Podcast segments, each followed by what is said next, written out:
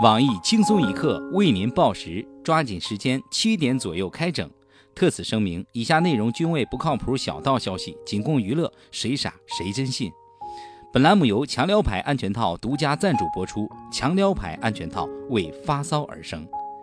春天来了，又到了交配的季节，不会撩妹儿怎么办？不会撩妹儿就要强撩啊！连自己心爱的妹儿都不敢撩，还敢说你爱她？我们公司生产的强撩牌安全套，专门针对各种腼腆小男生，多种口味供你选择：锅包肉味儿、宫保鸡丁味儿、肉夹馍味儿、过桥米线味儿，这么多口味儿，哪个类型的妹儿你撩不到？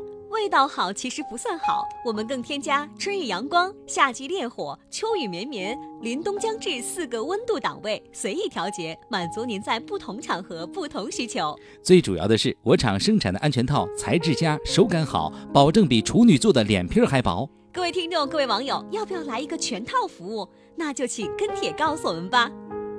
下面偷偷插播几条新闻。各位友，大家好！想要全套服务，请跟帖找包小姐，我是小强。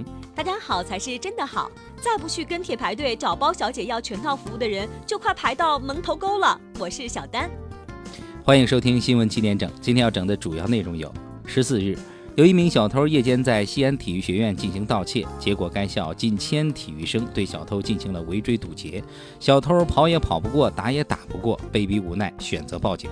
喂，幺幺零吧。我我在体院偷东西呢，求你们赶紧来抓我！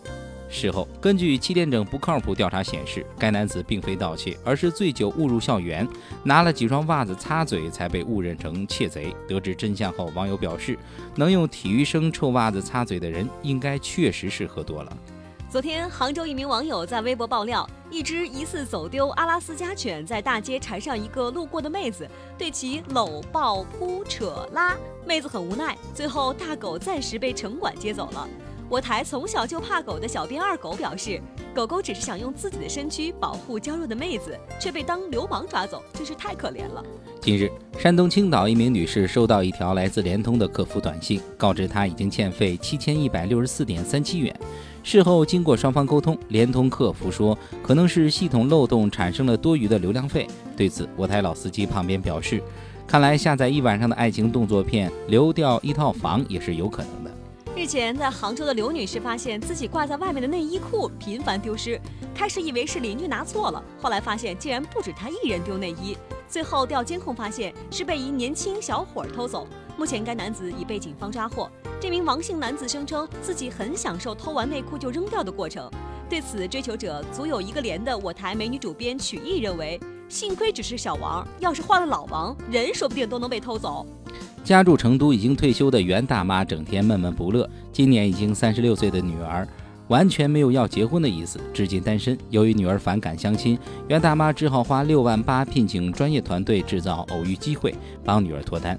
但计划失败后，袁大妈想退款却遇到了困难，双方目前正在扯皮中。对此，我台资深单身屌丝鲁大炮表示：“岳母大人在上，先受小婿一拜。我不要六万八，只要给我六块八报销路费，我天天缠着你闺女。”近日，上海出现了一家奇特的超市，引发网友议论。原来这家超市卖的每一件商品都只是一个空包装，里面都是空的，但商品都是按照真正的商品的价格销售。有网友觉得这是一门艺术，纷纷前去购买。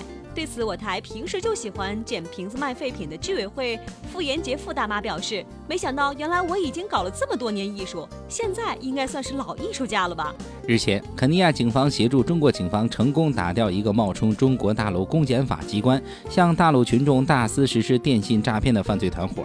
肯尼亚执法部门经审查，决定将上述人员中的三十二名中国大陆犯罪嫌疑人和四十五名台湾犯罪嫌疑人遣返中国大陆。对此，我台稍懂点法律的东子表示，网络骗子越来越多，国家这样严惩犯罪分子是对人民的财产安全重视。警察好样的！近日，一个二十岁女子遇到一名自称老板的三十八岁男子搭讪，老板说要以每月两万元的价格包养她，女孩欣然答应。当晚，两人便住在了一起。然而，女孩次日早上醒来，发现老板给她的这两万元竟然是印着天地银行的冥币。女孩当场报了警。当地警方接到报警之后表示，这事儿我们人间不太好管，建议打电话到天地派出所。下面请听详细新闻。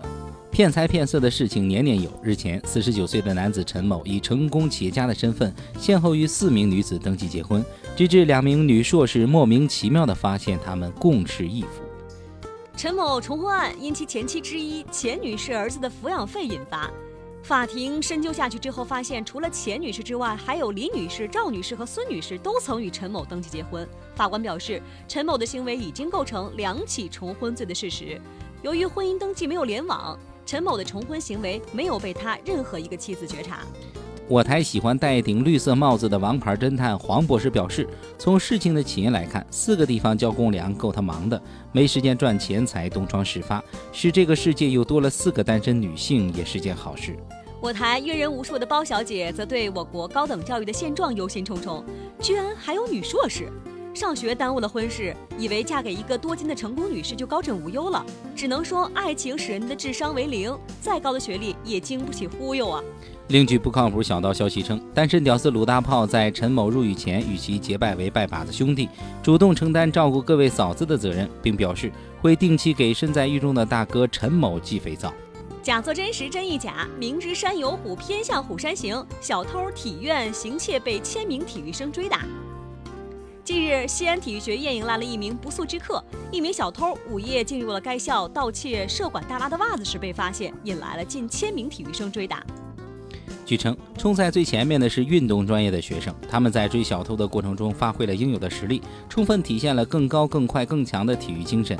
投掷运动员在后扔砖头猛砸，短跑运动员在前持棍猛追，迅速将小偷团团围住。接下来上场的是民族传统体育专业的学生，面对犹如困兽的歹徒，武术健将们纷纷使出了猴子偷桃、断子绝孙腿、十八摸等中华传统武术招式，将其打倒在地之后，愤怒的运动生理专业学生一拥而上，准备将其当场解剖，看他的心到底有多变态，连大妈的袜子都想偷。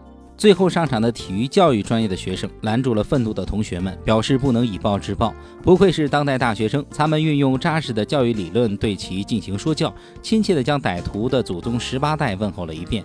歹徒最终感动得泣不成声，并主动报警。最终，警察终于将其从西安体育学院里救了出来。小道消息称，小偷事后表示，这是他唯一一次见到警察，感觉如此的亲切，并准备定做一面锦旗给当地派出所。今天的新闻七点整就先整到这里。轻松一刻主编曲艺写本期小编包小姐将在跟帖评论中跟大家继续深入浅出的交流。下周同一时间我们再整。哎，强啊！哎，我说你长得也挺帅的，明明能靠脸吃饭，你干嘛非干这一行呢？你多累呀！小蛋子，别开玩笑了，我以前也靠脸吃过饭。嗯，干那行比干这行还累。什么专业？这么有前途，你介绍一下呗。